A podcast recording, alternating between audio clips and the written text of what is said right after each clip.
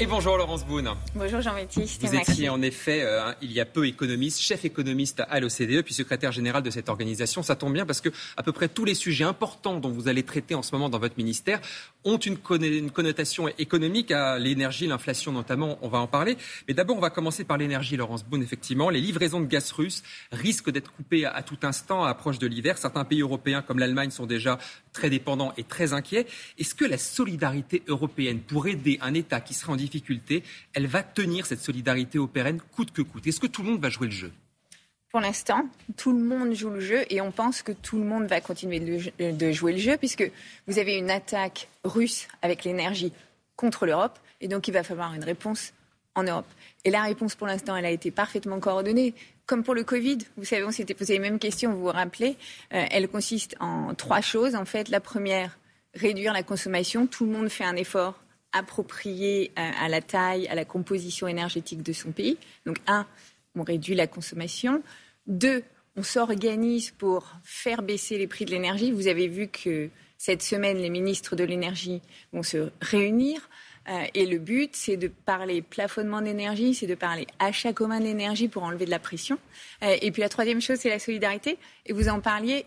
Là, je vais vous donner un exemple hyper clair. L'Allemagne nous fournit l'électricité, puisque nous, on en manque. Et nous, on leur fournit et on s'est engagé à leur fournir du gaz. Et ça, vous pouvez le déployer dans toute l'Union européenne. Pour l'instant, ça doit tenir dans tous les pays. Vous parliez des prix effectivement de l'énergie. Ah, pour l'instant, ils continuent de s'envoler. En tout cas, pour l'achat de gros sur l'électricité, la barre des 1000 euros euh, le mégawattheure a été euh, battue samedi. C'était 85 euros seulement l'année dernière.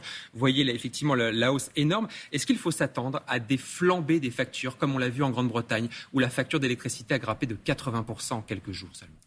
Alors là, je pense qu'il faut être très clair. La stratégie de l'Union européenne et des pays de l'Union européenne n'est pas du tout la même en matière de prix de l'énergie que ce que fait le Royaume-Uni. Euh, ce qui s'est passé en Europe et depuis le début, c'est à la fois euh, un cadre européen en disant vous pouvez réduire et regarder, on se regarde tous les uns les autres, voilà comment on peut réduire la facture. Et chaque pays ensuite met en place euh, son bouclier tarifaire. Je crois que tout le monde en a entendu parler maintenant. Voilà. Mais c'est vrai, c'est vrai, il faut reconnaître quand même que des prix d'électricité qui n'ont pas augmenté depuis de, de, 4%, euh, le bouclier aussi sur les prix du gaz, euh, c'est important. Regardez jeudi. Ça, jeudi, ça va continuer d'augmenter quand même. Attendez, laissez-moi finir. Jeudi, les prix de l'essence vont baisser de 30 centimes. En France, ils vont baisser de 30 Avec centimes. l'aide mise en place par le gouvernement. En Italie, exactement. Il y a la prime inflation, il y a la location de rentrée. Donc on, on fait ce cadre. Et oui, euh, les prix risque de continuer d'augmenter, mais en 2023, puisque là, on a un cadre jusqu'en 2022. Mais euh, à nouveau, la Première ministre, le ministre des Finances, le ministre des Comptes publics, vous les avez tous entendus ce week-end, l'ont répété euh, plusieurs fois, la hausse des prix ne sera pas répercutée dans son intégralité, ce qui est une grosse différence avec l'approche, par exemple, britannique qui répercute tous les six mois. Et donc, on va continuer de protéger à la fois les plus vulnérables et surtout, ce qui est important, parce que parfois on les oublie, les classes moyennes, parce que pour elles, la facture énergétique est très forte. Justement, on parle effectivement de, l'inflation, Laurence Boone. Il y a un débat en ce moment, c'est de savoir si certaines entreprises qui font des super profits doivent être taxées. Vous étiez conseillère de François Hollande il y a quelques années, lui qui avait voulu taxer les, très riches, comme il disait, à 75%. Elisabeth Borne, elle a dit ce week-end qu'elle n'était pas fermée à une super taxe sur les, profits, notamment pour Total. Est-ce que vous, vous voyez que c'est une bonne idée d'un point de vue économique, justement? Je pense qu'il y a une chose qu'il faut retenir euh, dans le vocabulaire qu'a utilisé la Première ministre, crier pas fermé. Pas fermé pourquoi? Parce qu'en fait, quand on regarde effectivement les différents pays de l'Union européenne ou de l'OCDE, il y a des méthodes différentes pour, essayer de, de, lisser, en fait, de faire des transferts de coûts pour que chacun soit affecté le moins possible. L'idée, c'est quoi? L'idée, c'est pas juste de taxer pour taxer. Euh, L'idée, c'est d'aller chercher comment on peut répartir la charge de la hausse des coûts de l'énergie entre les ménages, les entreprises qui souffrent de cette hausse des prix de l'énergie, puisqu'il y en a, et celles qui euh, peuvent effectivement faire beaucoup de profit. Maintenant, ne pas être fermé, ça veut dire quoi? Ça veut dire être prêt à regarder toutes les solutions. Ça peut être une taxe, ça peut être une taxe euh, qui est compensée quand on investit dans le vert, par exemple, c'est ce que fait le Royaume-Uni. Ça peut être un fonds aussi, où on demande aux entreprises de contribuer pour aider à la transition énergétique et pour aider à passer l'hiver. Et ça, d'un point de vue économique, ça peut être une bonne solution, vous pensez? Ça dépend de votre système initial. C'est pour ça que j'ai mentionné trois choses. Le fonds, euh, la taxe avec une compensation quand on investit dans le verre ou une autre taxe. Et ça dépend si vous avez des énergies, des, industries productrices d'énergie, juste distributrices d'énergie. Je suis désolée, il n'y a pas de réponse simple. Et, c'est pour ça qu'il faut éviter la polémique. Pas les slogans. Exactement, pas de slogan, pas de démagogie. Laurence Boone, la plus grande centrale d'Europe de Zaporizhia en Ukraine, est sous haute surveillance. Euh, les troupes russes occupent le site. On apprend ce matin que des agents de, de l'AIEA sont en route pour une, une mission d'inspection. Quelle est la position de la France justement sur la sécurisation de cette centrale qui est quand même un point central pour la sécurité en Europe ah, mais la, France, avec le président de la République et la ministre des Affaires étrangères, euh, Catherine Colonna, a une position très très claire euh, en européen, hein, au pays en européen, qui est qu'il faut absolument une mission de cette agence internationale de l'énergie atomique pour voir où on en est. Pourquoi? Parce qu'aujourd'hui, il n'y a pas euh, de détection de radiation anormal, mais vous savez qu'il y a des véhicules militaires, vous savez que la ligne de front n'est pas très loin, qu'il y a la menace russe, et évidemment ça met les experts ukrainiens sous pression, euh. Donc il faut s'assurer que c'est bien sécurisé. Et pourquoi est-ce que les, Russes essayent euh, de s'emparer euh, de cette centrale? Parce qu'ils essayent de détourner l'électricité que cette centrale produit et l'eau qu'elle utilise vers eux-mêmes. Hmm. Donc forcément, ces tensions, ça crée euh, des inquiétudes. Mais des agents de l'AEA, ça suffit Ou est-ce qu'il faut peut-être des casques bleus, comme propose Jean-Luc Mélenchon, par exemple, ce week-end? La première des choses à faire, à nouveau, pas de démagogie, la première des choses à faire, c'est d'établir un diagnostic et de voir où on en est. Et c'est pour ça que les, agences de, les agents de l'AIEA sont, sont, aussi importants. Et de toute façon, ils vont être protégés, parce qu'eux aussi sont évidemment sous euh, pression. Laurence Boone, la favorite pour devenir Premier ministre en Grande-Bretagne, s'appelle euh, Truss. Elle refuse de dire si la France est un pays ami ou un pays ennemi. C'est quand même assez surprenant venant d'un Britannique. Est-ce qu'on va vers un gros problème diplomatique avec Londres si elle devait être euh, désignée Première ministre? Écoutez, le président de la République l'a dit, le pays... Euh, le pays britannique, le Royaume-Uni, est un pays ami. On a une histoire qui dure depuis très longtemps.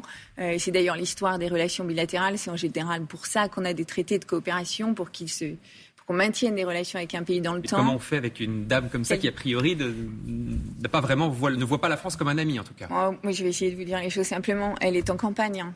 On verra quand elle sera au pouvoir. Il y a les mots de campagne et les mots de la réalité. Ben, ça devrait pas mais en l'occurrence, on peut se dire que c'est un peu ce qui est en train de se passer. Il y a un autre pays, effectivement, euh, dont on suit effectivement l'actualité, c'est l'Italie, avec l'extrême droite qui est donnée en tête dans les sondages pour le scrutin du 25 septembre. Euh, Giorgina Meloni pourrait devenir Premier ministre. Est-ce que ce serait un problème pour vous que l'extrême droite, un parti d'extrême droite, arrive au pouvoir en Italie?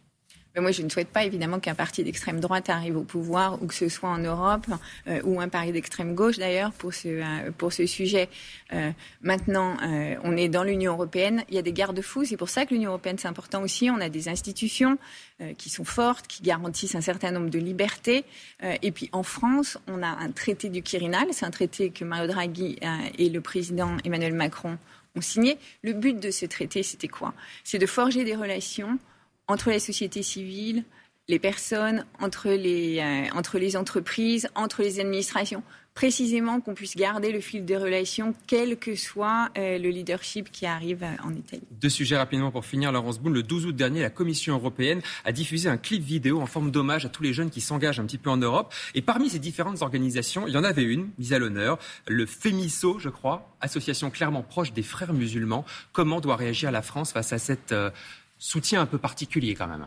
Mais alors là, euh, on est là également, je devrais dire, et aucune ambiguïté. Euh, cette association euh, ne correspond pas à nos valeurs de laïcité, elle ne porte pas nos objectifs d'inclusion et d'émancipation, pas du tout.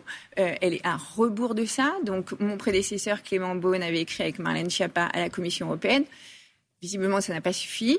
Nous réécrivons avec Gérald Darmanin et je suis en train de contacter mes homologues dans tous les pays européens pour faire pression sur la Commission. C'est une bourde de la Commission européenne? C'est une erreur? De, notre point de vue, c'est une chose qui ne devrait pas être là. Oui, absolument. Un, mot pour finir sur l'inflation qui bat tous les records. La BCE doit de nouveau se réunir euh, le 8 septembre prochain et pourrait de nouveau relever ses taux directeurs. Elle l'a fait une première fois depuis 11 ans euh, en juillet dernier. Est-ce qu'on va vers ça de nouveau? Forcément des taux directeurs qui doivent être relevés et donc des crédits plus chers. Alors, est-ce qu'à votre avis, j'ai envie de vous dire, est-ce qu'à votre avis, les taux, ils sont, euh, ils, sont à un bon niveau? Les taux, ils sont restés, et pendant très longtemps, à un niveau qui était là pour stimuler l'activité économique. Ils étaient à zéro, voire même négatifs. Exactement. Aujourd'hui, la croissance en Europe, il faut le rappeler, elle est, euh, et en France, elle est de plus de 2%.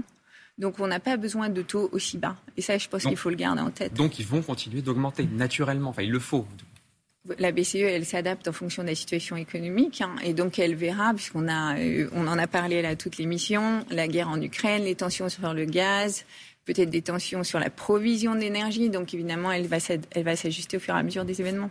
Merci beaucoup, Laurence Brune, d'être venue dans les 4V ce matin. Bonne journée à vous.